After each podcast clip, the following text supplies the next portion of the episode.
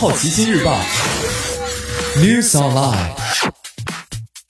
本节目由好奇心日报和喜马拉雅联合出品。今天涉及到的关键词有：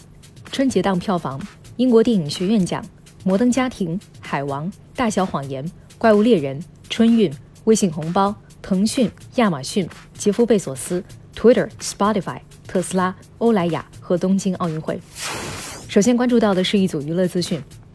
二零一九年春节档总票房突破五十八亿元，创造最新的国内春节档票房纪录。但这个数字距离此前业内估计的七十亿差了不少。首日排片第四的《流浪地球》票房目前突破二十亿元，成为口碑和票房双料冠军。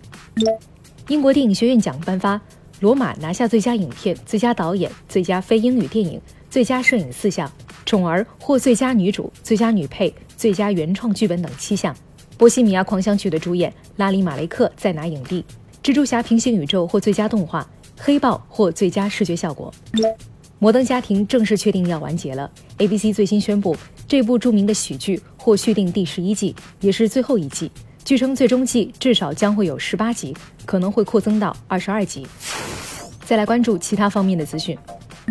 今年全国春节旅游接待人数增速十年来第一次跌入个位数。根据文化和旅游部经中国旅游研究院的综合测算，二零一九年春节假期全国旅游接待总人数四点一五亿人次，同比增长百分之七点六，实现旅游收入五千一百三十九亿元，同比增长百分之八点二。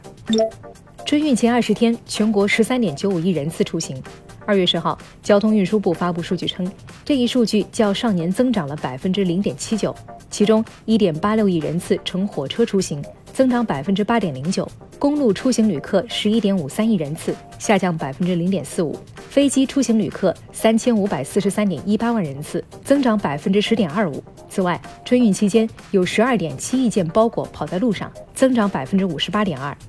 今年八点二三亿人在春节期间收发微信红包。二月十号，微信公布了除夕到初五的春节数据报告。在此期间，有八点二三亿人收发微信红包，同比增长百分之七点一二。微信中共发生的消息发送量较去年同期增长百分之六十四点二。今年你不能错过的其他新闻还包括：腾讯将领投 Reddit 的 D 轮融资；亚马逊可能取消在纽约建第二总部的新计划；杰夫·贝索斯发长文称被勒索；Twitter 二零一八财年营收达三十亿美元。Spotify 计划以两亿美元收购播客公司，特斯拉继续裁员，欧莱雅集团获得十年以来最高收入增长，东京奥运会奖牌将由电子废品打造，海王计划拍衍生片《海沟族》，大小谎言第二季定档六月开播，暂定为大结局，梅丽尔·斯特里普将加盟，怪物猎人电影二零二零年九月上映。以上就是今天好奇心日报 News Online 的全部内容，也欢迎你把刚才的收获告诉周围的朋友。